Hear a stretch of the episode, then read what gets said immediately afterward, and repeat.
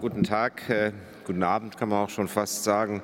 Meine sehr verehrten Damen und Herren, als Präsident äh, der LMU darf ich Sie ganz herzlich zu dieser Eröffnungsveranstaltung des 53. Deutschen Historikertages begrüßen. Ähm, das tue ich sehr gerne. Natürlich alle, die hier, die anwesend sind, das sind nicht so viele, aber natürlich auch alle diejenigen, die äh, online oder per Stream der Veranstaltung folgen.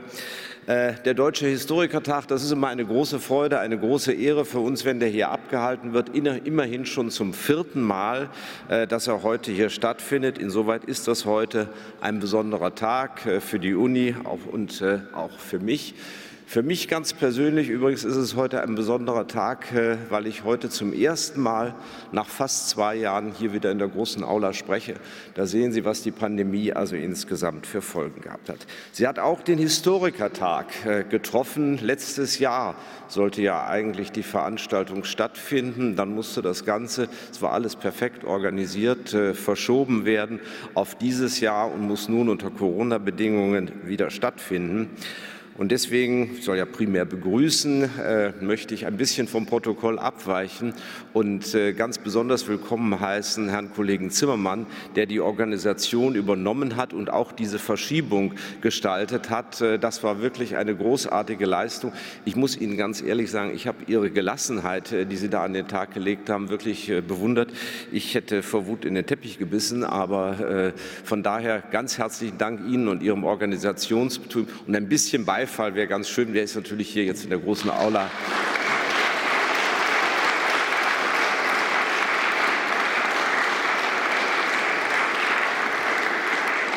Nicht, nicht ganz so ausgeprägt äh, und jetzt so groß, wie das normalerweise der Fall wäre. Das holen wir dann irgendwann nochmal nach. So, meine Damen und Herren, dann haben wir natürlich, jetzt gehe ich aber nach, nach dem Protokoll vor, dann habe ich äh, als zweites zunächst einmal äh, den Herrn Staatsminister, den Wissenschaftsminister des Freistaats Bayern, Herrn Staatsminister Siebler, lieber Bernd, zu begrüßen. Herzlich willkommen. Schön, dass du dir die Zeit genommen hast, in einem hektischen Alltag nachher auch noch ein paar Worte zu uns zu sagen. Und auch ihr sollt einen kleinen Applaus bekommen.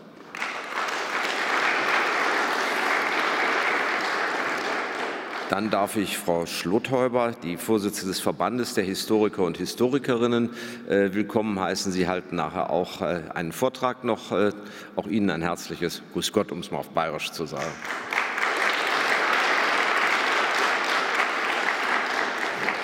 Dann darf ich als drittes äh, Frau Generalkonsulin Schamir begrüßen. Ähm, Sie sprechen nachher auch zu uns. Äh, Hintergrund ist, äh, dass Israel in diesem Jahr das Partnerland äh, des äh, Historikertages ist. Und wir sind sehr gespannt auf Ihre Ansprache und auch Ihnen ein herzliches Willkommen. Ja. Und wenn man Festvorträge braucht, da gibt es immer ein paar Kandidaten, die einem sofort einfallen. Und äh, der Kandidat, der einem der mir auch sehr schnell eingefallen wäre, ist natürlich Herr Kollege Strohschneider. Sie halten nachher den Festvortrag. Lieber Herr Strohschneider, herzlich willkommen. So, jetzt habe ich, glaube ich, fast alle begrüßt, äh, die hier in Präsenz da sind. Wenn ich, die wenigen, die ich jetzt nicht erwähnt habe, die sehen es mir nach, dass ich jetzt meine Begrüßung nicht weiter fortsetze, sondern mich darauf beschränke, dem Historikertag einen guten Verlauf äh, zu wünschen. Alles Gute und äh, Dankeschön.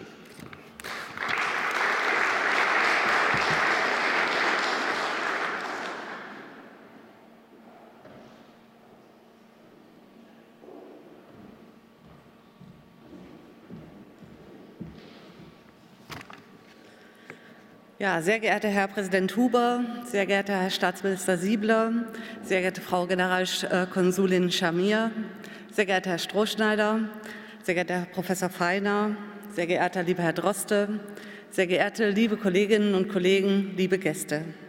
Vielen Dank, Herr Huber, für diese freundliche Begrüßung. Ich freue mich ebenfalls sehr, dass der 53. Historikertag Sie hier alle zum 53. Historikertag aus München grüßen zu dürfen. Für den Verband, der gleichzeitig sein 125-jähriges Jubiläum feiert, hat München eine ganz besondere Bedeutung. Hier wurde der erste Historikertag ähm, 1893 begangen und auch der erste Nachkriegshistorikertag 1949, ein Neuanfang der Zunft. Unser Partnerland, das haben Sie schon gesagt, ist in diesem Jahr Israel und deswegen auch mein herzlicher Gruß und Begrüßung an die Frau Generalkonsulin Shamir und an meinen Kollegen Professor ähm, Schmul Feiner, der dem israelischen Historikerverband der Historical Society of Israel vorsteht. Diese regelmäßigen Zusammentreffen der Zunft seit mehr als 100 Jahren gelten als herausragende Momente. Sie ermöglichen die Selbstverständigung des Faches, aber sie präsentieren auch die Geschichtswissenschaft in der Öffentlichkeit und in aktuellen Fragen. Dass dieser kritische Austausch heute in München möglich ist, unter diesen zugegebenermaßen nicht ganz einfachen Bedingungen und von der LMU wirklich großzügig über die letzten drei Jahre gefördert wurde, dafür danken wir Ihnen ganz herzlich, Herr Huber, und auch Ihnen, Herr äh, Staatsminister Siebler, für die Unterstützung der Öffnungsveranstaltung und des anschließenden Empfangs. Ich freue mich auch, die Vizepräsidentin der LMU, Frau Biagini, hier bei uns begrüßen zu können. Herzlich willkommen, Herr Strohschneider, der die Eröffnungsrede halten wird. Leider hat unsere zweite Gastrednerin, äh, Rednerin Milena Tschick-Fuchs, am vergangenen Donnerstag einen schweren Unfall erlitten und musste operiert werden. Wir bedauern alle sehr, dass sie heute nicht da ist und wünschen dir gute Besserung. Tatsächlich fiel das Verbandsjubiläum in das Jahr 2020, in dem regulär auch hätte der Historikertag stattfinden sollen.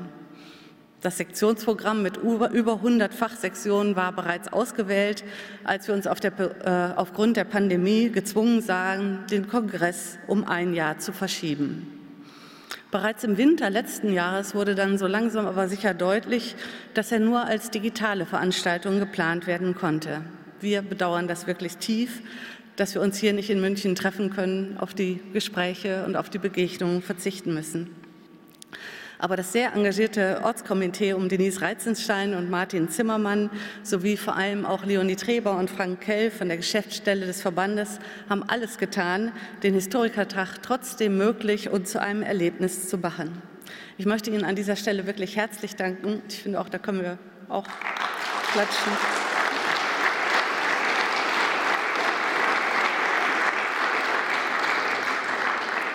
Für die wirklich monatelangen, unablässigen Vorbereitungen für viele, viele gute Ideen.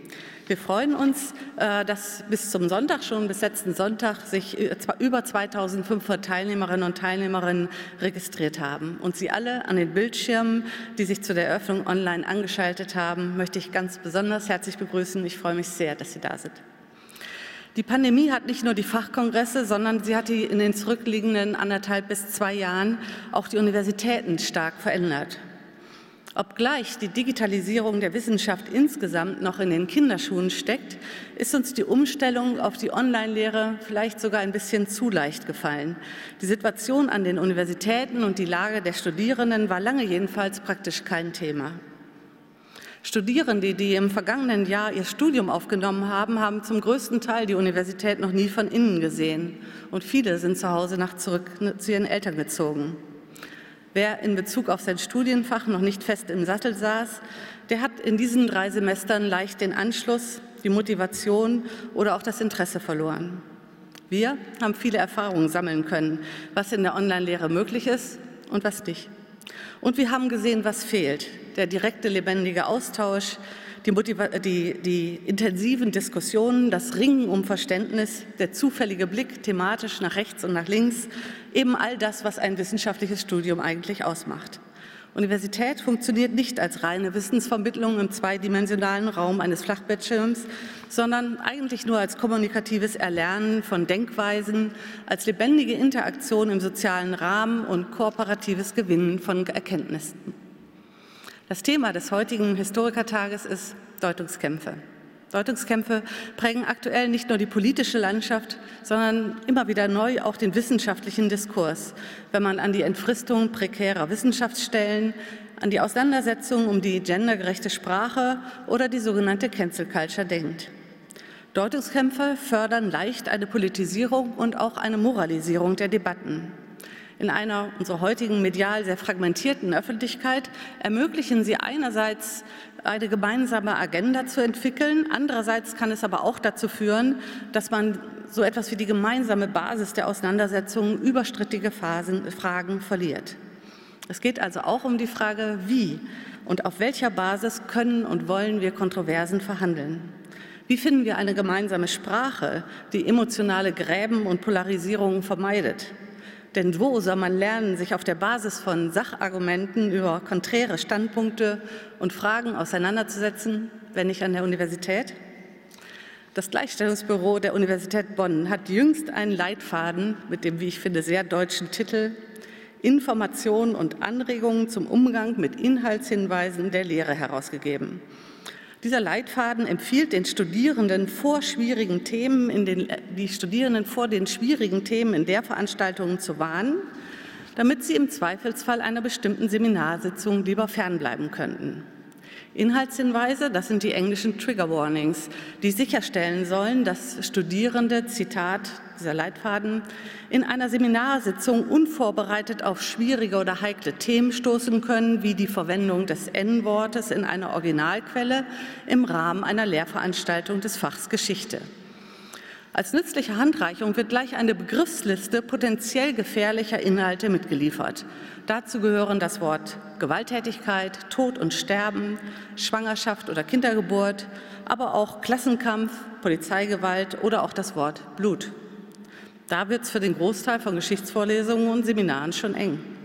Die große Pest von 1348 zu behandeln, ohne das Wort Tod zu gebrauchen, an dieser Stelle könnte man direkt philosophisch werden, denn gerade im Mittelalter hat man sich ganz intensiv und übrigens erfolgreich darum bemüht, den Tod als integralen Bestandteil des menschlichen Lebens zu begreifen. Das Präsidium der Universität Bonn hat sich von dem Leitfaden des eigenen Gleichstellungsbüros distanziert. Und gerade das zeigt, dass wir inmitten einer dynamisch sich entwickelnden, vielschichtigen und wichtigen Debatte um Deutungshoheiten stehen, wie wir uns verständigen wollen und könnten. Wissenschaftliche Auseinandersetzung freilich kann nicht darin bestehen, eine Selbstbestätigung der eigenen Überzeugungen und der eigenen Wissenshorizonte zum Ziel zu haben. Echte Auseinandersetzungen sind Begegnungen, die ein Umwirken bewirken, ein Umdenken bewirken können und sie werden jedenfalls gefördert durch einen persönlichen Austausch vor Ort.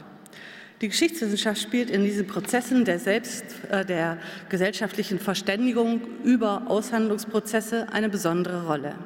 Denn es ist unsere Gefahrung, Erfahrung, unser kollektives Gedächtnis, das eben jene Wertmaßstäbe und Urteile prägt, auf die wir uns als Gesellschaft vereinigen können und die natürlich unsere Entwürfe für die Zukunft prägen. Partnerland Israel und die gesamte Region des Nahen Osten stehen gleichsam im Zentrum von jahrhundertelangen politischen und kulturellen Deutungskämpfen, in denen immer wieder bis in die weit antike zurückreichende Geschichte aufgerufen und mitverhandelt wird. Der Schriftsteller und Orientalist Navid Kermani hat jüngst im Gespräch mit Michael Brenner über den mehr denn je gefährdeten gemeinsamen Kulturraum von Juden, Muslimen und arabischen Christen im Nahen Osten geurteilt. Zitat in den politischen Konflikten wird der Gedächtnisverlust eines lange zurückreichenden, intensiven kulturellen Austausches immer weiter reproduziert, mit jedem Konflikt jedem Krieg um Gaza oder Jerusalem wird er noch einmal zementiert. dass das eine, nämlich die arabische Welt, mit dem anderen Israel nichts zu tun hat. Und so wird mit jedem Krieg die eigentliche europäische, moderne Nationalstaatsbildung reproduziert. Mit jedem Konflikt und mit jedem neuen Terroranschlag, mit jeder neuen Bombe auf Gaza und jeder neuen Auseinandersetzung wird dieser Konflikt religiös überhöht. Er wird zu einem Erbkonflikt zwischen Muslimen und Juden, der eigentlich schon mit dem Koran begonnen hat. Und darum, so Kermani, er ist er unlösbar, jedenfalls erscheint er unlösbar. Kermani weist in seinem Gespräch mit Michael Brenner, der hier an der LMU jüdische Geschichte lehrt, der Wissenschaft darin eine ganz konkrete Aufgabe zu.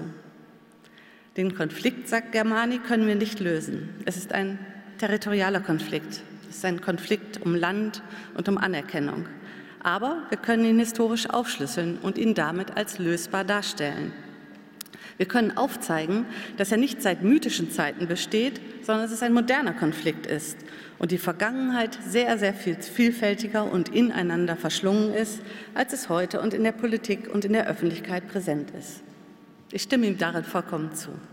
Es steckt eine große Kraft darin, historische Prozesse sichtbar zu machen, Konflikte zu entschlüsseln und damit Konstellationen der Jetztzeit verstehbar zu beschreiben. Und das ist eine wichtige öffentliche Aufgabe unserer Zunft. Die Geschichtswissenschaft muss dabei eine kritische Unabhängigkeit bewahren und zugleich die eigene Rolle reflektieren. Diese kritische Stimme werden wir noch brauchen in den kommenden großen Herausforderungen, zum Beispiel wenn man an den digitalen Wandel denkt, etwa an Fake News, an Algorithmen als global genutzte FIND-Systeme oder Artificial Intelligence. Ohne die Ausbildung digitaler Quellenkritik und Hermeneutik werden wir wohl nicht auskommen. Wir Geisteswissenschaften sind schon mittendrin im digitalen Wandel, fahren aber sozusagen mit großer Geschwindigkeit auf Sicht, also ohne dass es für, dafür die notwendigen Strukturen oder tragende Standards gibt, zum Beispiel in puncto Datensicherheit, Nachhaltigkeit, Interoperabilität und Datenqualität. Wir haben als Verband intensiv daran gearbeitet, nicht zuletzt mit unserer Konsortiumsinitiative for Memory im Rahmen der nationalen Forschungsdateninfrastrukturinitiative des Landes und äh, des Bundes und der Länder. Aber die Aufgabe ist groß. Man denke nur daran, dass die Transformation von Wissen und Forschung in den digitalen Raum letztlich eine neue digitale Wissensordnung erfordert. Unsere Ordnungssysteme reichen kulturell viele Jahrhunderte bis in, weit ins Mittelalter und in die Antike zurück.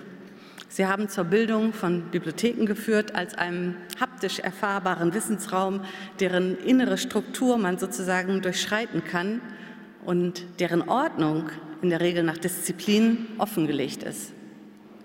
Die Ordnung des Wissens ist dabei fundamental, denn erst Ordnung macht Wissen zu Wissen, indem sie Nichtwissenswerten von Wissenswerten trennt. Wissensordnungen sind immer hierarchisierend und deshalb hart umkämpft. Es macht einen großen Unterschied, in welchem Fachgebiet, also wo, wir unsere Ergebnisse in einem vielgestaltigen und hochdifferenzierten Wissenskosmos als relevant einordnen. Wichtig ist vor allem, dass es eine explizite Wissensordnung, also dass eine explizite Wissensordnung die oft fragwürdigen Grenzen der Disziplinen reflektierbar und damit überwindbar macht. Eine digitale Wissensordnung ist demgegenüber im Nachteil, weil sie für den Nutzer im Wesentlichen implizit ist. Sie suggeriert ein scheinbar unbegrenztes additives Nebeneinander digitaler Medien, deren Ordnung in Wirklichkeit aber in ganz massiver Weise durch Suchmechanismen, Verschlagwortung und Algorithmen generiert wird, die ursprünglich womöglich für einen kommerziellen Nutzen entwickelt worden sind. Wir können bestenfalls wissen, was wir finden, aber wir wissen nicht, was wir nicht finden, was fehlt. Die analogen Wissensordnungssysteme der Geisteswissenschaften sind langfristig auf die Hinterfragbarkeit der Daten im Sinne einer kritischen Würdigung der Datenqualität angelegt worden. Sie wurden nicht zuletzt zur Unterscheidung von gefälschten und echten Dokumenten entwickelt, des Discrimen Veriac Falsi. Und sie ermöglichen eine Rekonstruktion der Genese der Quellen, der Auswahlkriterien und des Kontextes. Auf die Entwicklung einer digitalen Wissensordnung, die mit hoher Wahrscheinlichkeit auch den Zuschnitt der Fachdisziplinen verändern wird, können wir nicht verzichten. Und deswegen gibt es auch auf diesem Historikertag eine ganze Reihe Sektionen zu digitalen Herausforderungen und auch zum Archivieren im digitalen Zeitalter. Die Geschichte und vor allen Dingen auch der Historikertag reduzieren sich aber nicht auf digitale Daten oder Deutungskämpfe. Wir haben, so finde ich, ein attraktives, ein aktuelles und anregendes Programm mit rund 160 Veranstaltungen zusammenstellen können, das alle Epochen und viele Themen umfasst. Es lohnt sich. Der Logos, also das gesprochene oder geschriebene Wort, sagt Platon im Phaedros, kann nur so gut sein wie das Wissen, aus dem heraus gesprochen wird. In dem Sinne ist der Historikertag eine echte Chance. Ich freue mich auf die kommenden Tage, spannende Vorträge und interessante Gespräche. Vielen Dank.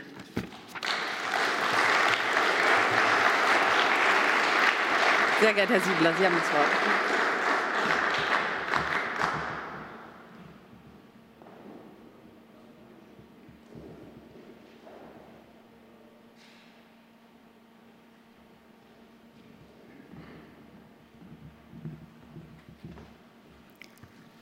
Hohe Festversammlung, meine sehr geehrten Damen und Herren, nicht abgesagt, aber halt verschoben. Das gilt für den 53. Historikertag hier in München. Wie übrigens auch im Jahr 1892 beim ersten Historikertag. Damals war es die Cholera, heute die Corona. Also eine bemerkenswerte Parallelität, die sich da immer wieder auch finden lässt. Und der diesjährige Historikertag schreibt natürlich auch aus anderen Gründen Geschichte. Zum ersten Mal findet dieser Tag pandemiebedingt eben digital statt. Und längst nicht alle der rund 4000 Teilnehmerinnen und Teilnehmer können deshalb vor Ort sein. Aber die digitale Durchführung zeigt eben auch, die Pandemie hat einen Kulturwandel befördert, der das ganze Potenzial digitaler Formate eben auch deutlich macht. Und wenn wir jetzt zurückkehren in die digitalen, in die Präsenzformate, dann wünsche ich mich ausdrücklich, dass wir die guten Seiten der digitalen Formate eben auch uns aufheben und bewahren. Die Forschung und der wissenschaftliche Austausch können so auch über Grenzen hinweg gelebt werden. Und so wird als Erbe der Pandemie auch eine starke digitale Dynamik bleiben in der Wissenschaft, aber auch in Kunst und Kultur. Ganz in diesem Sinne setzt Ihre Tagung Schwerpunkte auf digitale Methoden in der Geschichtswissenschaft. Klar ist aber auch, wir brauchen die zwischenmenschlichen Begegnungen für einen lebendigen und unmittelbaren Diskurs. Meine Vorrednerinnen und Vorredner haben es bereits deutlich gemacht. Diese Dinge können durch nichts ersetzt werden.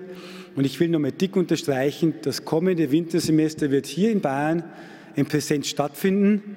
Und wir werden genau diesen wichtigen akademischen Austausch unmittelbar pflegen können. Davon lebt die Akademie eben auch. Natürlich kognitiv, aber auch emotional. Der Austausch, das Entstehen von Netzwerken, das Entstehen von Freundschaften, von Beziehungen im besten Sinne, das gehört eben auch mit dazu. Bildung ist Kopfsache, aber auch Herzenssache. Beides gehört zusammen und das wird durch den unmittelbaren Austausch gelebt und auch spürbar werden. Unter dem Motto Deutungskämpfe greifen Sie eben auch ein spannendes und auch hochbrisantes gesellschaftliches relevantes Thema mit auch. Deutungskämpfe begleiten historische Entwicklungen und prägen wissenschaftliche Diskussionen und auch das politische Tagesgeschäft. Wir erleben es ja fast tagesaktuell mit all den Dingen, die in Berlin und anderswo stattfinden. Sie sind aber auch ein ganz wichtiger Motor für die kritische Auseinandersetzung mit der Vergangenheit. Denn in einer Gesellschaft wird immer wieder darum gekämpft, was als wahr, gerecht oder auch legitim gilt. Die Gewiss Geschichtswissenschaft blickt dafür aber nicht nur in die Vergangenheit. Geschichte ist gleichzeitig eine Erkenntnisquelle für viele Fragen der Gegenwart. Und nicht zuletzt gibt es ja auch einen Ausblick natürlich in die Zukunft. Das ist mir als Geschichtslehrer und Wissenschaftsminister auch persönlich sehr wichtig. Ob ich mich als Geschichtslehrer schon als Historiker bezeichnen kann, weiß ich nicht. Ich glaube, dass die Fachleute da noch deutlich weiter sind. Aber zwei Dinge sind mir wirklich auch hängen geblieben und mir persönlich ganz, ganz wichtig. Wenn wir uns mit Fake News auseinandersetzen, mit den sogenannten sozialen Medien, dann gibt es auch aus der Geschichtswissenschaft zwei Fragen, die uns begleiten sollten. Zum einen, prüfe die Quellen. Wie viele Gespräche habe ich in den letzten Wochen geführt, die gesagt haben, ja, wo hast du das her? Aus dem Facebook oder aus anderen sozialen Medien? Ja, und wer hat es geschrieben? Keine Ahnung, es wird stimmen, es steht in Facebook. Dieses Hinterfragen, wer was, warum gepostet hat, wer welche Aussagen auch trifft, ob die Aussagen, die da getroffen sind, tatsächlich stimmen, sind entscheidend. Und da kommt die zweite Frage, die die Geschichtswissenschaft neben der kritischen Quellenkunde auch antreibt, cui bono? Auch das, denke ich, die zweite entscheidende Frage, die jeden, jede, der oder die sich mit Geschichte beschäftigt, mit antreiben sollte. Natürlich muss man immer einordnen, wer sagt was, wann, warum, in welchem Zusammenhang. Und das, glaube ich, ist entscheidend wichtig. Übrigens auch die Einordnung in einen historischen Kontext. Denn aus der Gegenwart über Vergangenheit zu urteilen, ist dann, wenn man die Randbedingungen der Vergangenheit nicht bedenkt, auch ein leichtes und lebt vielleicht auch zum unregelmäßigen und unreflektierten ähm, Moralisieren mit ein. Das Partnerland des 53. Historikertags Israel steht ganz besonders für diese wichtige Verbindung von Vergangenheit, Gegenwart und Zukunft. Vielschichtige politische, geostrategische und natürlich auch religiöse Auseinandersetzungen reichen bis ganz weit in die Vergangenheit. Sie bestimmen aber auch gleichzeitig die Gegenwart und die Zukunft Israels. Deutschland und Bayern verbindet mit Israel eine ganz besondere Beziehung. Wir haben wir hohe und höchste Verantwortung. Lieber Bernd Huber, wir haben das gespürt bei unserem Besuch 2019 in Israel. Und wenn man in Yad Vashem den Kranz niederlegen darf, dann ist das bewegend, bedrückend, begeisternd und legt einem aber auch viel Verantwortung auf die Schultern, weil man spürt, dass hier ganz Besonderes um sich greift. Und München hat natürlich noch eine besondere Rolle, Hauptstadt der Bewegung. Das ist auch ein wichtiger historischer Bezug, den wir haben. Diese Verbrechen, ja, sie haben natürlich, na, leider einen Holocaust geführt. Und das ist einfach schrecklich, wenn wir heute auch spüren, dass Antisemitismus in vielen Bereichen schlicht auch wieder gesellschaftsfähig geworden ist. Wenn wir Dinge, von denen wir geglaubt haben, sie seien völlig selbstverständlich in der DNA mit verankert, da müssen wir jedes Mal wieder intensiv zum Ringen deutlich machen, was da steht. Ich habe den Besuch in Yad Vashem als sehr bedrückend, aber auch sehr prägend und insofern auch in einem positiven Sinne begeisternd erlebt, weil man hier die ganze Breite der Vergangenheit, die Last der Vergangenheit spürt, aber eben auch deutlich machen kann, wie wir die Verantwortung haben und wir positiv in die Zukunft gehen können. Und das in einem Jahr, wo wir 1700 Jahre jüdisches Leben in Deutschland begehen können. Und wir machen damit auch deutlich, dass das jüdische Leben ein bedeutender Teil unseres kulturellen Erbes und auch ganz wichtiger Teil unserer Identität ist, die wir in deutsch-bayerisch-israelischen Beziehungen erhalten, schützen und pflegen nicht nur wollen, sondern werden, meine sehr geehrten Damen und Herren. Herzlichen Dank an alle, die organisiert haben, dass dieser Historikertag mit einem Jahr Verspätung stattfinden kann.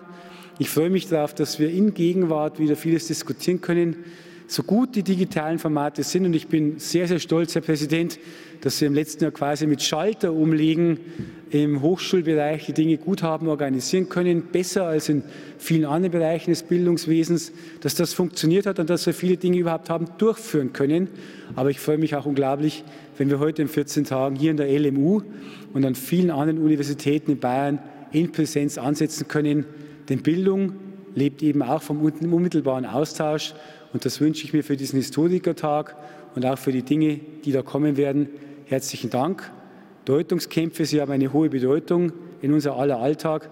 Ein zeitaktuelles Thema, das immer dann gut behandelt wird, wenn wir die verschiedenen Sichtweisen aus der Vergangenheit schon sehen, aus der Vergangenheit lernen, hilft Gegenwart und Zukunft positiv gestalten können. Herzlichen Dank, alles Gute.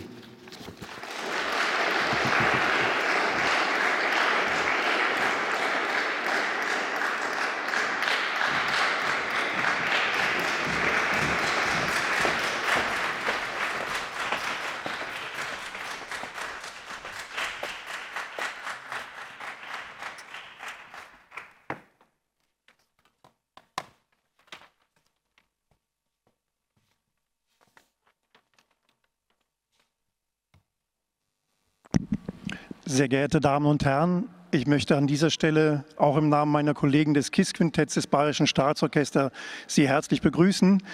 Wir haben mit der Eingangsmusik eine Musik gespielt von Anton Reicher aus seinem Holzbläser-Quintett Opus 88 Nummer 2 in S-Dur, den letzten Satz.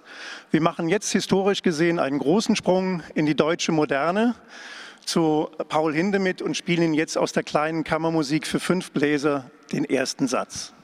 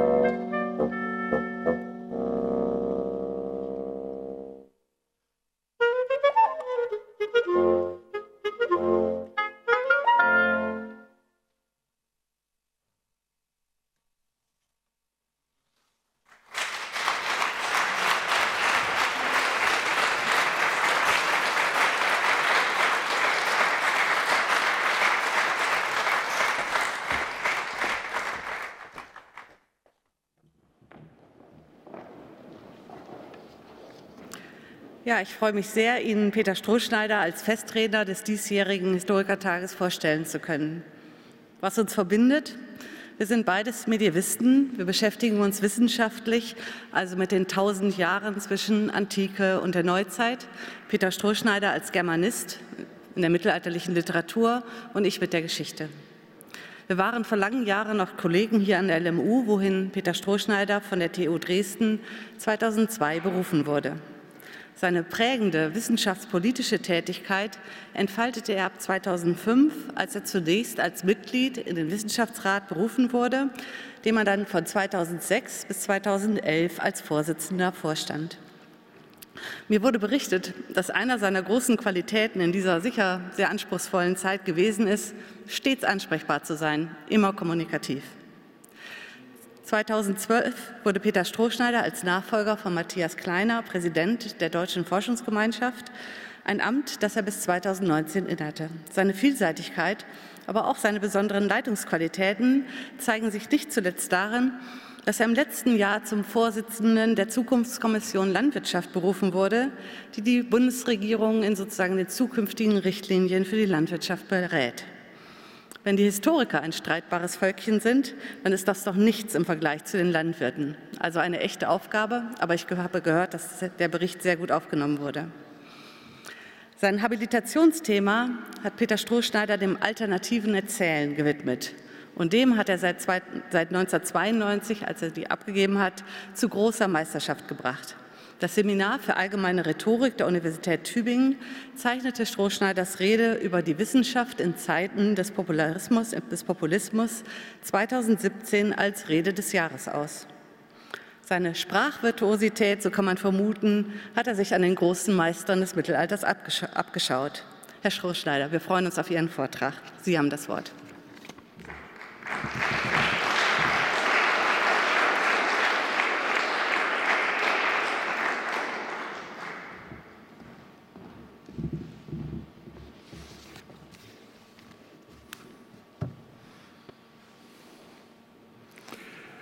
Sehr geehrter Herr Staatsminister, lieber Herr Siebler, sehr geehrte Frau Generalkonsulin, Herr Präsident, lieber Herr Huber, liebe verehrte Frau Schlothäuber als Vorsitzende des Verbandes der Historikerinnen und Historiker Deutschlands, verehrte Kolleginnen und Kollegen, meine Damen und Herren, wir feiern die Eröffnung des Historikertags. Wir tun dies mit einjähriger Verspätung und noch immer unter den digital leidlich praktikabel gemachten Distanzierungsregeln der Pandemiebekämpfung.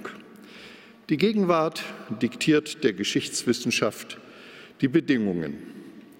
Und an den öffentlichen Auseinandersetzungen um diese Bedingungen, wie an vielem anderen auch, an den öffentlichen Auseinandersetzungen um diese Bedingungen lässt sich der Zumutungsreichtum moderner Gesellschaften ablesen alle digitalen Phantasmen von Communities und Fellows, alle politische Rhetorik von Gemeinsamkeit kann nicht darüber hinwegtäuschen, dass diese modernen Gesellschaften gerade keine Communities, keine Gemeinschaften sind. Sie sind durch globale und keineswegs allein pandemische Verflechtungen mannigfach geprägt und sie entwickeln eine Vielfalt, eine Vielzahl eigengültiger Sozialsphären. Sie folgen nicht den sozialen Logiken von Direktheit und Vertrautheit, sondern liegen jenseits der Grenzen der Gemeinschaft.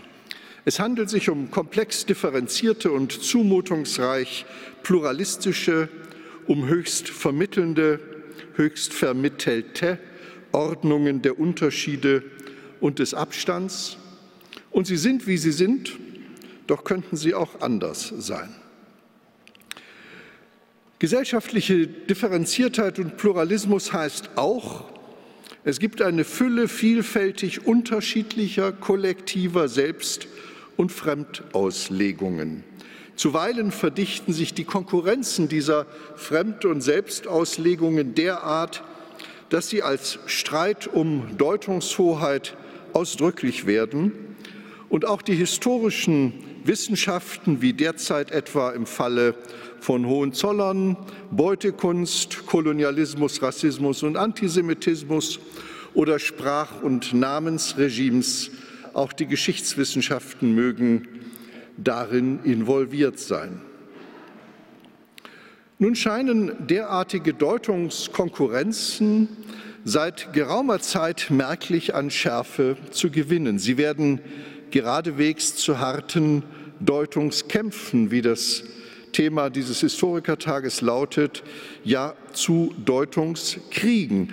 Und es muss besorgen, in welchem Maße sich diese Deutungskriege nicht nur in Hanau, Halle, Kassel oder Ida Oberstein, in welchem Maße sie sich auch gewaltsam entladen können. Verschärfung und Verhärtung gesellschaftlicher Konflikte stellen uns unter den Eindruck einer Krise demokratischer Repräsentation, einer Gefährdung des gesellschaftlichen Common Ground.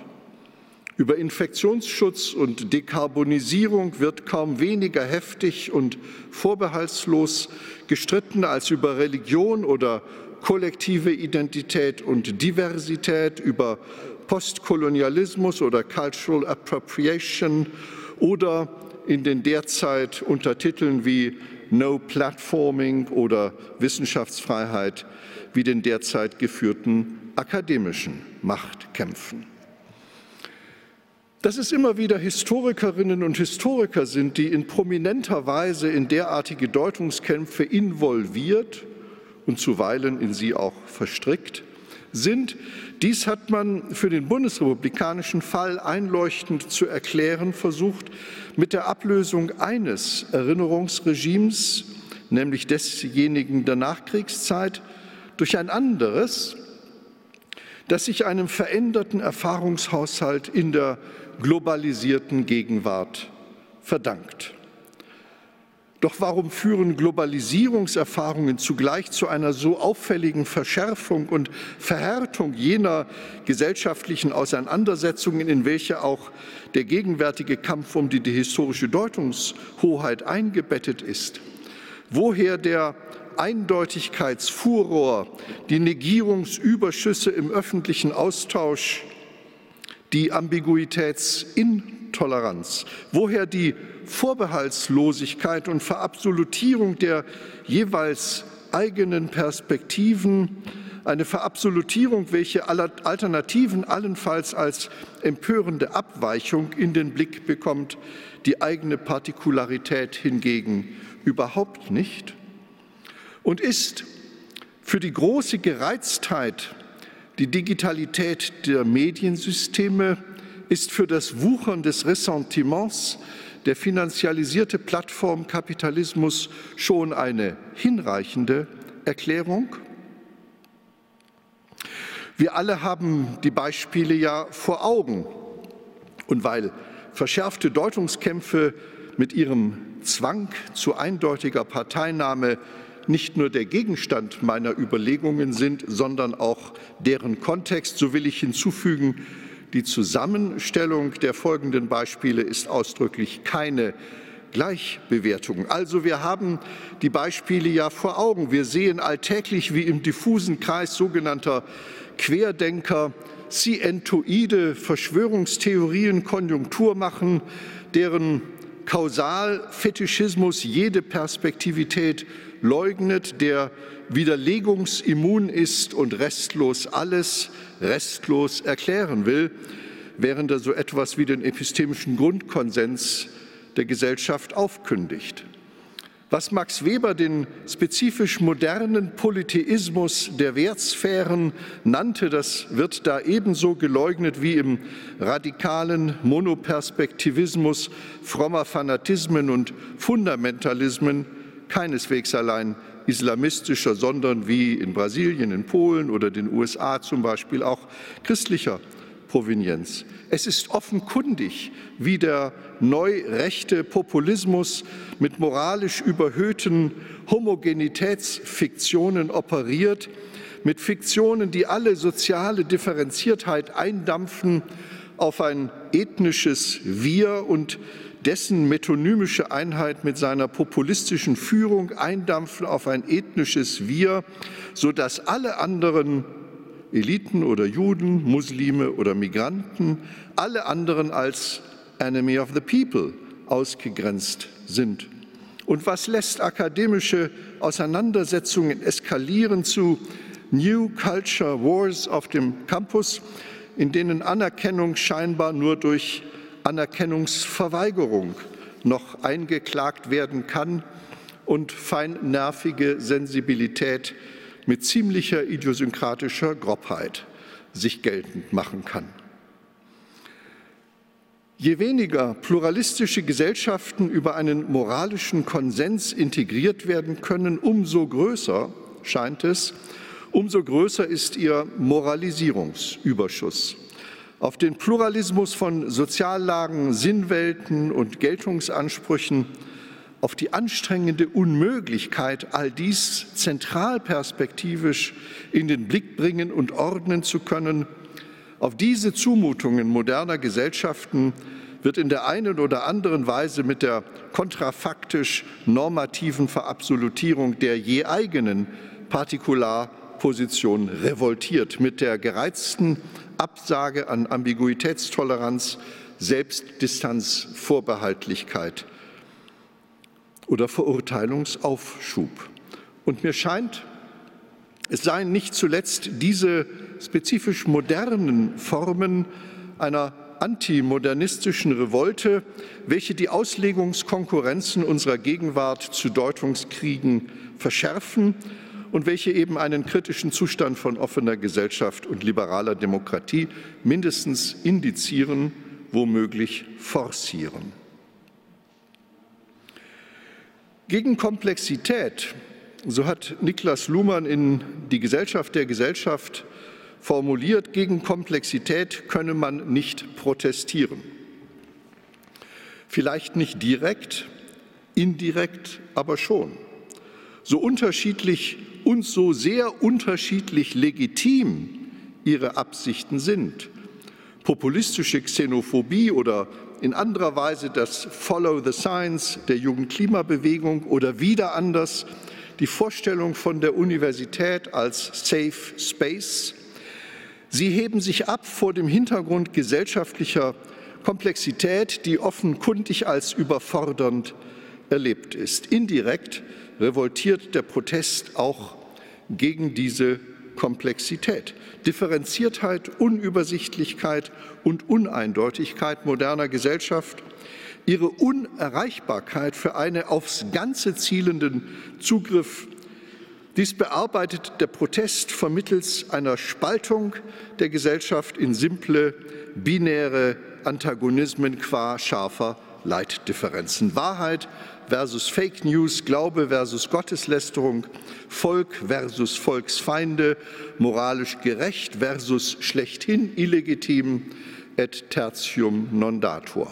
Und scharf sind diese asymmetrischen Differenzierungsdramatisierungen, insofern sie legitime Vielfalt und reziproke Übernahme von Perspektiven indem sie Kooperation und Kompromiss empört ebenso negieren wie die Möglichkeit von Unwissenheit, von Ungewissheit, von Uneindeutigkeit. Es handelt sich um Negierungspraktiken.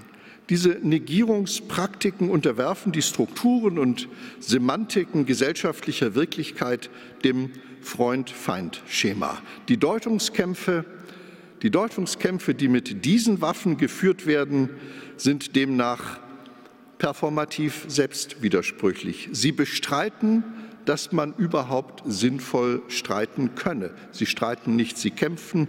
Wütend bekämpft sie, so lässt sich wohl sagen, wütend bekämpfen sie die komplexen Bedingungen der Möglichkeit, die komplexen Bedingungen der Möglichkeit der Moderne, der Modernität, der modernen Welt.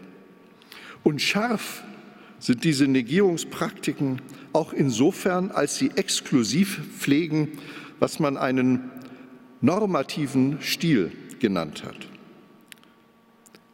Wenn die tatsächlichen Gegebenheiten von den eigenen normativen Erwartungen abweichen, dann muss man das nicht mit einer Revision, nicht zwingend mit einer Revision seiner Erwartungen beantworten.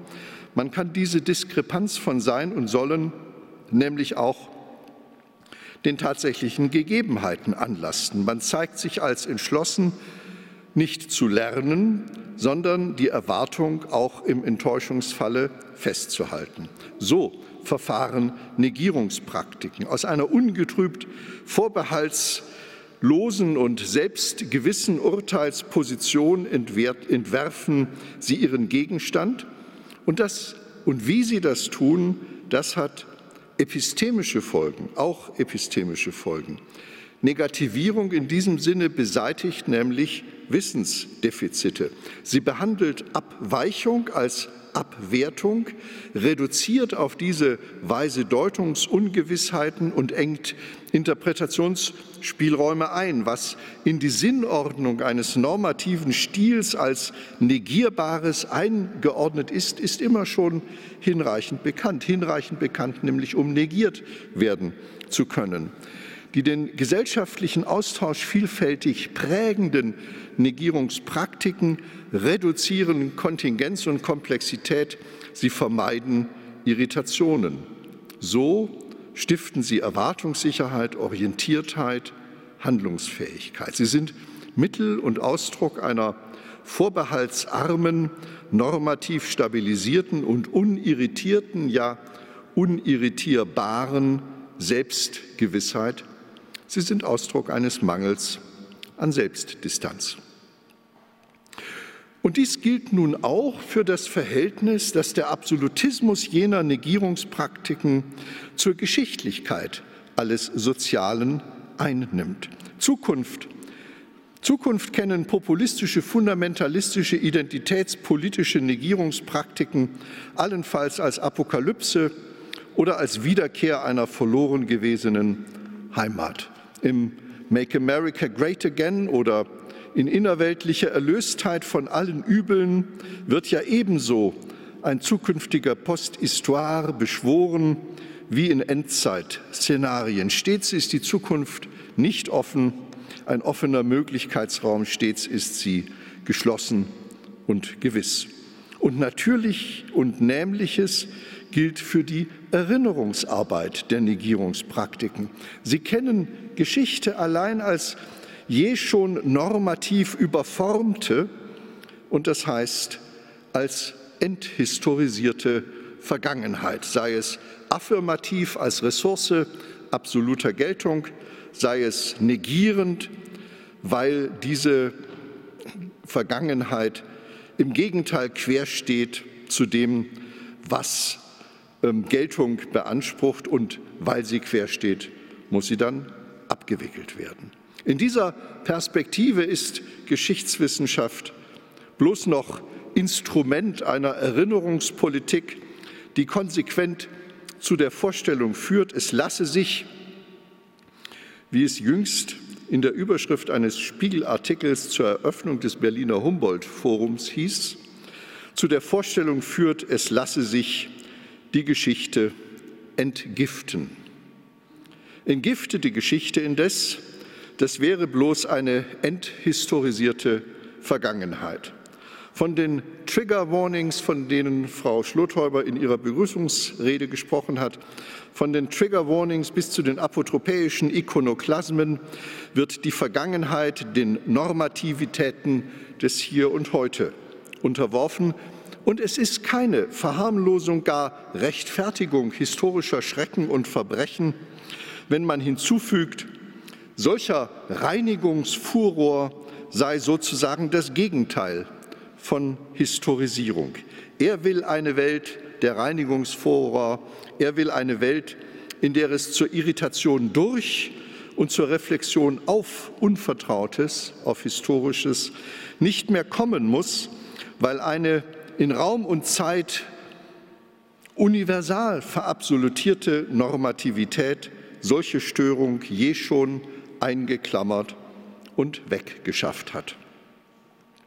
Nicht viel anders übrigens als in der Vergangenheitspolitik des revisionistischen Rechtspopulismus. An Alexander Gaulands Satz, dass Zitat Hitler und die Nazis nur ein Vogelschiss in über tausend Jahren erfolgreicher deutscher Geschichte, Zitat Ende, seien, ist nicht allein die Marginalisierung von Shoah und Weltkrieg so skandalös, wie die Metapher selbst, weil ihr der Narzissmus lediglich ein Hygieneproblem ist. Signifikant ist auch die Beurteilung von Geschichte nach dem Maß von Geschäftsberichten. Auf den Erfolg der Deutschen komme es hier an, insofern er aktuelle Ansprüche rechtfertigen soll. Eintrübungen dieser Geltungsquelle durch jede Art von historischer Zumutung würden da bloß stören. aber auf diese Störung eben kommt es an. Wegschaffen statt einordnen, wegschaffen statt einordnen, reinigen statt historisieren, Eindeutigkeit herstellen, der, Entabsolutis der, Ent nein, der enthistorisierende Absolutismus, der enthistorisierende Absolutismus dessen, was ich hier nun Negierungspraktiken nenne, dieser Absolutismus berührt nun allerdings die liberale konstitutionelle Demokratie im Kern. Denn es handelt sich, mit Hans Kelsen zu sprechen, bei diesen Negierungspraktiken in der einen oder anderen Weise jeweils um eine, Zitat, metaphysische oder besser metapolitische Illusion, um absolutistische Weltanschauungen, denen eine autokratische Haltung zugeordnet ist. Sie entziehen diese Absolutismen, sie entziehen sich der Kontingenz, sie beanspruchen Selbstverständlichkeit, sie leugnen ihre eigene Begründungsbedürftigkeit. Sie wollen sich sozusagen selbst naturalisieren und eben darin sind sie antipolitisch. Demgegenüber gehört zur Demokratie, so nochmals Kelsen, gehört zur Demokratie eine kritisch-relativistische Weltanschauung und zudem eine Haltung, die es gestattet, auch verbindliche Positionsbehauptungen unter den Vorbehalt historischer Kontingenz zu stellen und damit zu rechnen, dass auch konkurrierende Positionen vernünftig sein könnten dass man also womöglich dazu lernen muss. Der Relativismus demokratischer Politik, um eine Begriffsprägung von vorhin aufzunehmen, der Relativismus demokratischer Politik pflegt nicht einen normativen, er pflegt einen kognitiven Stil. Er lastet Diskrepanzen zwischen Erwartungen und Gegebenheiten nicht einfach stets letzteren an, sondern er hält Erwartungen für revidierbar. Und dies, obwohl es selbstverständlich jederzeit reichlich Gegebenheiten gibt, die man nicht hinnehmen darf, so wie sie sind und mit denen man sich nicht abfinden kann. Wenn es aber darum geht, derart Inakzeptables zu verändern, gerade dann, kommt es in pluralistischen Gesellschaften und liberalen Demokratien darauf an, die metapolitische Illusion zu vermeiden, also reflexiv zu werden, sich auf sich selbst und die eigenen Erwartungen zurückzuwenden, indem man von sich Abstand nimmt. Was wir Historisierung nennen, was wir Historisierung nennen, ist eine der wichtigsten, historisch freilich kontingenten Formen eines solchen kognitiven Stils. Historisierung vermehrt die kontextuellen Zusammenhänge eines gegebenen Sachverhalts, indem sie dem aktuellen Kontext zeitlich frühere, zuweilen ursprüngliche Kontexte hinzufügt und indem sie so die einen mit den anderen Kontexten ins Verhältnis zu setzen erlaubt. Was primär gegeben scheint, erweist sich als sekundär gegenüber früheren Zusammenhängen. Und diese Umstülpung von Primär- und Sekundärkontexten, sie lässt, was gegeben ist, hervortreten in seiner Kontingenz, in seiner Veränderlichkeit, in seiner Endlichkeit. Historisierung stört unmittelbare Evidenzen und Selbstverständlichkeiten. Sie ist ein Verfahren der Komplexitätssteigerung, ein Verfahren der Erhöhung und der Umverteilung von Begründungslasten, der Erhöhung und der Umverteilung von Begründungslasten für all die Beurteilungen und Ansprüche, die am Gegebenen haften mögen. Historisierung, wie Bert Brecht gesagt hat, ist ein Modus des Verfremdens. Sie denaturalisiert und arbeitet ebenso an den Möglichkeitsbedingungen von Politik. Diese hermeneutische Praxis der geschichtlichen Relationierung bedeutet deswegen keineswegs automatisch eine Relativierung von Normativität. Dass Normgeltung keineswegs bloß als absolute und überzeitliche denkbar sei, dass Normgeltung als kontingente denkbar sei, das ist ja gerade das Projekt der Moderne. Historisierung ist also nicht stets eine Infragestellung aktueller Geltungsansprüche im Sinne ihrer Bestreitung, wohl aber eine Infragestellung aktueller Geltungsansprüche im Sinne ihrer Diskursivierung. Sie stellt Verhandelbarkeit her, zuweilen Verhandlungsbedürftigkeit. Sie stört jene metapolitischen Illusionen, von denen Hans Kelsen sprach. Sie macht in jeder Geltung die Kontingenz ihres Anspruchs sichtbar, sie entabsolutiert. Und dies ist es, woran sich die Bedeutung von Historisierung zu Zeiten bemisst, da gegen den Zumutungsreichtum der pluralistischen Moderne revoltiert wird, vermittels verabsolutierter Wertasymmetrien und Negierungspraktiken, vermittels der Generalisierung partikularer Positionen, der Vereindeutigungen von Ambiguität, der Normativisierung von Erinnerung. Es braucht sie, die Historisierung. Es braucht sie, wenn Deutungskämpfe nicht nur geführt werden sollen als solche, die ihre eigene Möglichkeit bestreiten, sondern vielmehr als Vollzugsformen gesellschaftlicher Offenheit und demokratischer Politik. Begonnen, meine Damen und Herren, begonnen hatte ich bei der Beobachtung, dass verschärfte Deutungskriege womöglich eine besonders kritische Phase unseres Gesellschaftstyps und seiner politischen Verfasstheit indizieren. Zu hoffen und dafür zu streiten ist, dass sich diese Phase überwinden lässt. Ob das gelingt, das ist, wie überhaupt die Geschichte der Zukunft seit der Sattelzeit, ob das gelingt, ist freilich offen dass es ohne die Distanzierungsleistungen und ohne den Beziehungssinn von Historisierung gelingen könne, das scheint mir schwer vorstellbar. Es ist nach alledem keineswegs bloß eine Grußformel, wenn ich dem Historikertag 2021 gutes Gelingen und der Arbeit aller historischen Wissenschaften genaue öffentliche Wahrnehmung wünsche. Besten Dank für Ihre Aufmerksamkeit.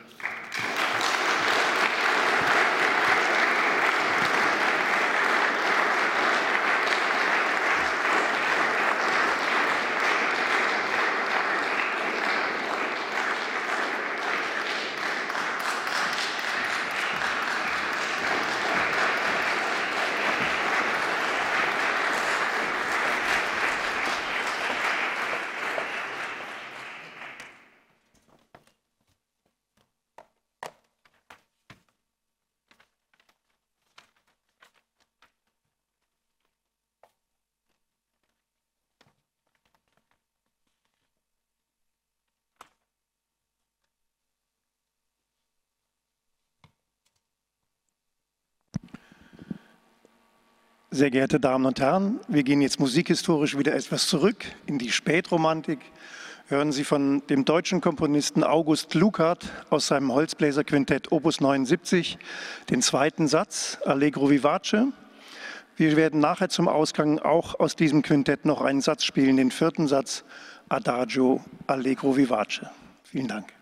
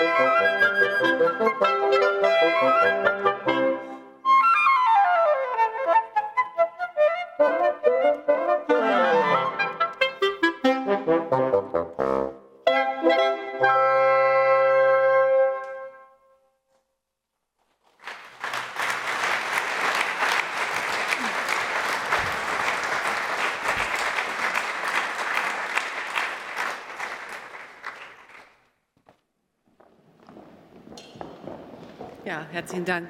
Sehr geehrte Damen und Herren, ich freue mich sehr, dass Frau Generalkonsulin Shamir gleich zu uns sprechen wird und im Anschluss danach Professor Schmul Feiner, der aus Israel leider nicht anreisen konnte und der deshalb per Video zu uns spricht. Frau Shamir, Sie haben das Wort.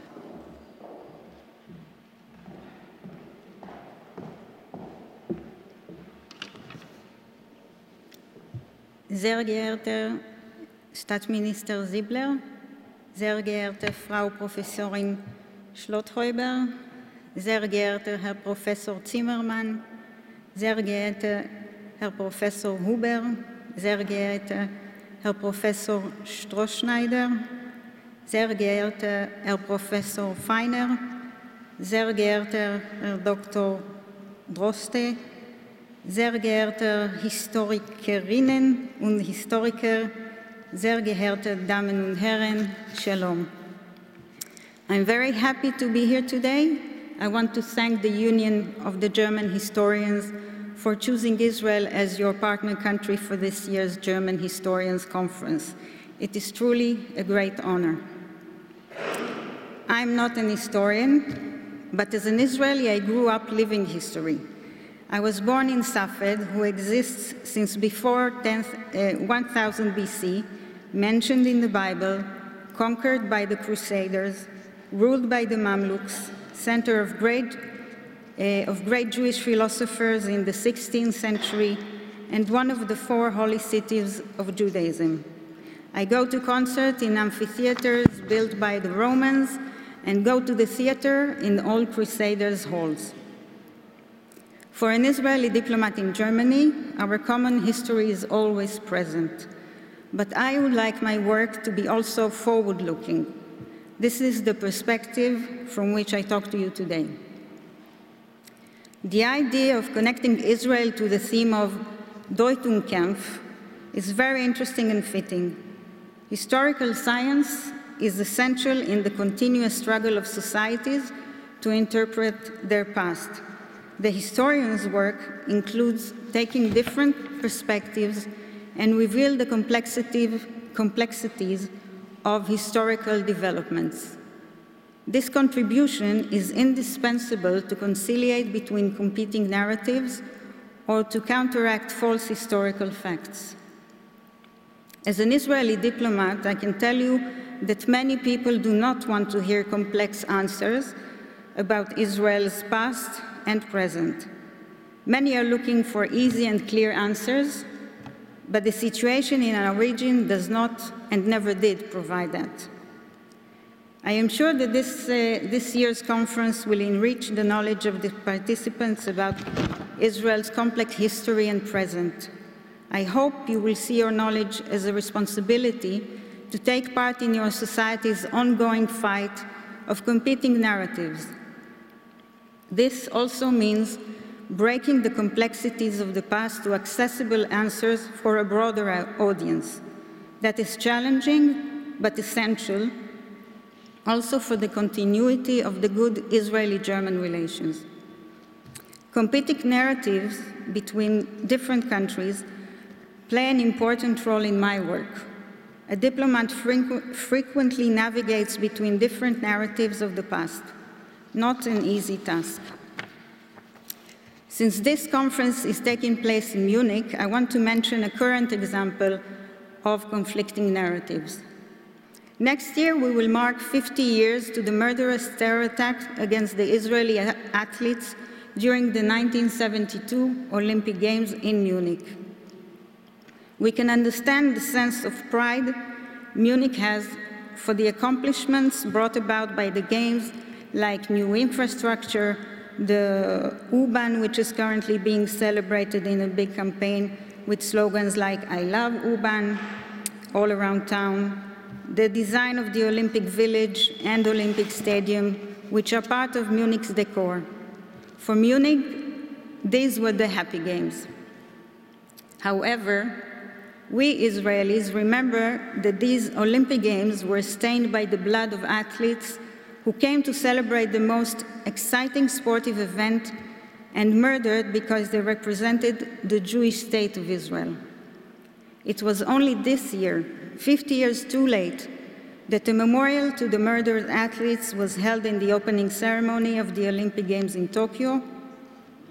Thanks to the commitment of the president of the Olympic Committee, a German, Dr. Thomas Bach. Currently, we are discussing with the city of Munich which narrative should play which role in the planned events. I am sure we will find an appropriate manner to mark the tragic events during the Jubilee year that will integrate Israel's perspective and, and emotions and pay respect to the 11 Israeli athletes and the German police officer who were murdered. Finally, I wish you all a very successful conference and hope that all participants will have a chance to learn more about my home country and the special significance of its history for German and European scientific landscape. I further hope that many, especially young historians, will discover Israel as an outstanding partner for scientific research and exchange. I would like to invite every one of you to travel to Israel and explore its ancient and diverse history and to see its exceptional potential for future cooperation firsthand. The Israeli consulate in Munich, together with the Minerva Foundation, are organizing a joint event tomorrow afternoon to highlight the many possibilities to connect to Israel's academic institutions. You are most welcome to join. Thank you again for the invitation and for your attention. תודה רבה ובהצלחה.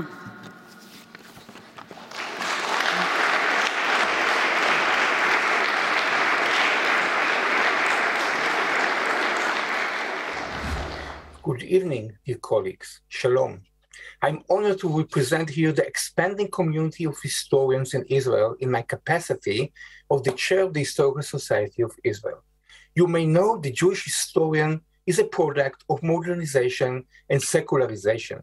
He was firstly born in Berlin when in 1819 a few talented and but frustrated Jewish students established the Wissenschaftliches Judentums in the context of social and cultural integration and aspiration for legal emancipation.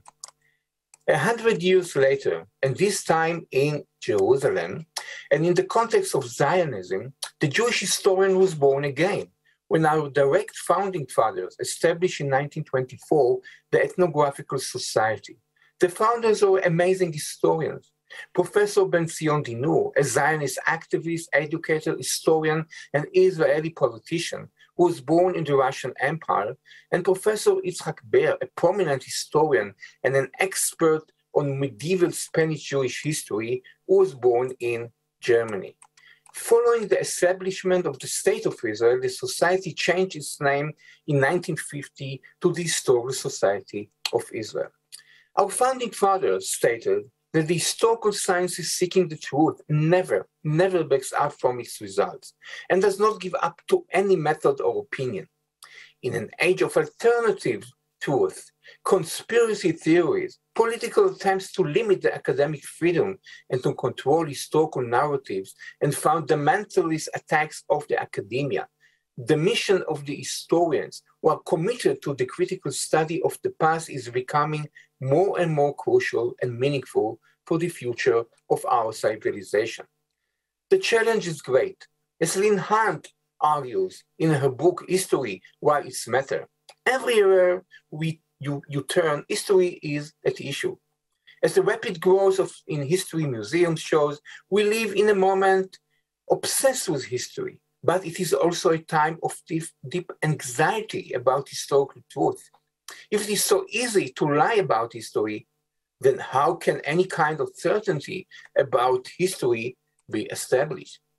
As the former chairman of the Jerusalem Leo Baeck Institute for the History and Culture of German Jewry, I'm well aware of the many joint projects, conferences, and seminars of German and Israeli historians as the chairman of the Historical Society of Israel, I was privileged to lead an ambitious project aiming to strengthen the cultural and scientific relationship between historians from all over the world by proposing to host the 2026 Congress of the International Committee of Historical Sciences in Jerusalem.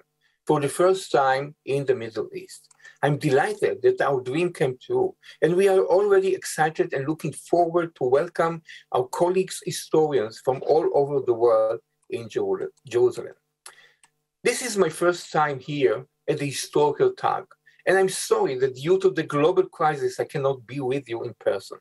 But I would like to send my warm regards to all the participants, to thank the Historical Society of Germany and its president, Professor Eva Schlotthäuber, for choosing Israel as the partner country, and to invite you to virtual coffee table discussion on the challenges of studying history in Israel today on Thursday, October the 7th, 9.30 in the morning, an opportunity to listen to different voices of our current community of historians.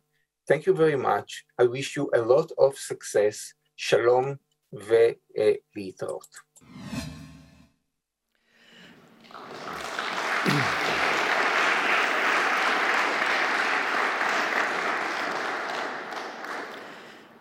Sehr geehrter Herr Präsident Huber, sehr geehrter Herr Staatsminister Siebler, sehr geehrte Generalkonsulin Schamir, sehr geehrter Herr Strohschneider, sehr geehrter Herr Feiner, sehr geehrte Ehrengäste, sehr geehrte Frau Schlothäuber. Als Geschichtslehrerverband sind wir der Juniorpartner des Verbandes der Historikerinnen und Historiker. In dieser Eigenschaft möchte ich meinen Respekt mit Blick auf die herkulischen Aufgaben der letzten drei Vorbereitungsjahre zum Ausdruck bringen. Die Pandemie hat den Historikertag, wie heute schon häufig erwähnt, nicht nur um ein Jahr verschoben, sondern im Grunde sind zwei Historikertage geplant und entwickelt worden. Es ist bisher kaum vorgekommen, dass die Gegenwart einen Historikertag derart direkt und erkennbar geprägt hat. Während Historikerinnen und Historiker mit Blick auf die Gegenwart und Zukunft bislang meistens gefragt haben, was wir aus der Vergangenheit für die Zukunft lernen können, hat nun die Gegenwart unsere Arbeit mit der Vergangenheit stark beeinflusst. Archive, Bibliotheken und andere Forschungseinrichtungen waren plötzlich nicht mehr ohne weiteres zugänglich. Lehrerinnen und Lehrer haben einen Digitalisierungsschub erlebt, der in Teilen sicherlich notwendig war und der auch den Geschichtsunterricht nachhaltig verändert. Nach anfänglich zum Teil recht improvisierten Versuchen konnte schließlich an vielen Schulen Distanzunterricht erteilt werden, der ungeahnte Möglichkeiten auf der einen, aber auch Probleme auf der anderen Seite offenbar werden ließ. Allein die Diskussion und der Wettbewerb um geeignete Geräte hat die Gesellschaft und die gesamte Schullandschaft gefesselt. Online-Schulungen für den Digitalunterricht haben die Unterrichtsplanung, die Durchführung von Unterricht und damit auch das Lehrerbild verändert. Gleichwohl haben wir auch erfahren, dass die digitale Schule viele Schülerinnen und Schüler und Familien stark belasten und überfordern kann. Digitalität, Lehr- und Lernsoftware dürfen nicht darüber hinwegtäuschen, dass wir im Geschichtsunterricht für Inhalte, Methoden und Reflexion stehen. Schon jetzt ist deutlich geworden, dass es des Präsenzunterrichtes bedarf, aber dass momentan kein digitales äh, Medium den Geschichtsunterricht auf Dauer adäquat ersetzen kann. Auch Historikerinnen und Historiker, die häufig in Archiven und Bibliotheken arbeiten, bedürfen der Realbegegnung und der Diskussion, die bei allem Respekt für die Vorzüge von Online-Sitzungen hoffentlich bald wieder häufiger stattfinden können. Deshalb hoffe ich, dass wir uns bald auch wieder häufiger real begegnen können. Der Kampf um Deutung soll uns nun eine Woche lang beschäftigen.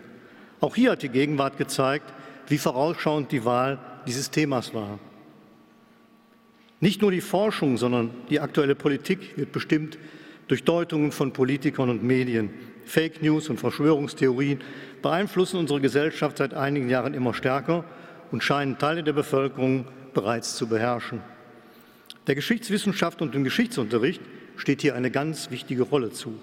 Quellenkritik und Perspektivübernahme, die schon lange zum Handwerkszeug der Geschichtswissenschaft und des modernen Geschichtsunterrichts gehören, werden inzwischen immer häufiger genannt, wenn es um die Bewältigung von Hasskampagnen, Mobbing, Rassismus und Missbrauch in den sozialen Medien geht.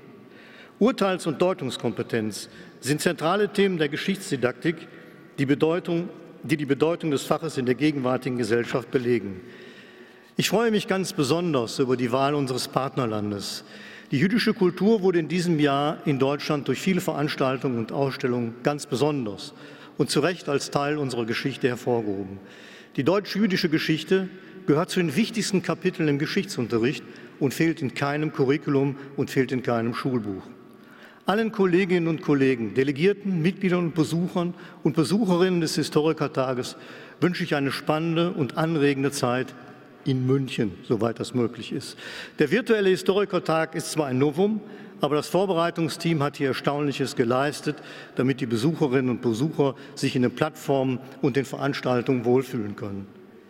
Der Digitalisierungsschub hat den Historikertag nun endgültig erreicht und wird ihn weiterhin verändern. Allein die digitale Verfügbarkeit, die lange Reisen ersetzen und dadurch Ressourcen schonen kann, ist für viele Teilnehmerinnen und Teilnehmer eine Erleichterung. Der Verband der Historikerinnen und Historiker blickt auf eine über 125-jährige Geschichte zurück, zu der ich herzlich gratulieren möchte. Es waren meines Wissens unter anderem konkurrierende Auffassungen oder Deutungskämpfe über den Geschichtsunterricht, die zur Gründung des Verbandes der Historiker geführt hatten. Im Laufe der Zeit haben sich die Interessen der Vollhistoriker, der Wissenschaftler und der Geschichtslehrerinnen und Lehrer getrennt. Aber gerade in letzter Zeit haben der VAD und der VGD zu gemeinsamen Positionen und Veranstaltungen in Fragen des Geschichtsunterrichts und der Ausbildung des wissenschaftlichen und schulischen Nachwuchses gefunden. Zum Abschluss möchte ich dem Organisationskomitee in München und dem Ausschuss des VAD für die hervorragende Zusammenarbeit in den letzten drei Jahren danken und hoffe, dass dieser Historikertag ein voller Erfolg wird. Alle an der Planung Beteiligten haben mir Bestes gegeben. Hoffen wir, dass dies von vielen genossen werden kann.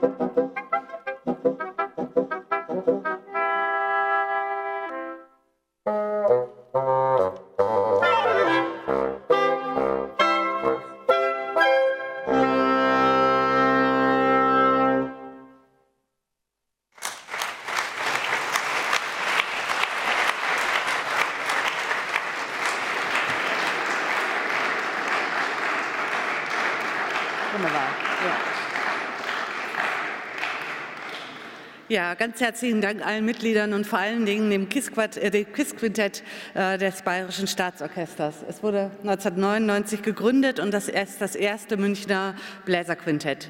Ich danke ganz herzlich Andrea Icker, Flöte, Heike Steinbrecher, Oboe, Jürgen Kai, Klarinette, Rainer Schmitz, Horn und Katrin Kittlaus, Fagott.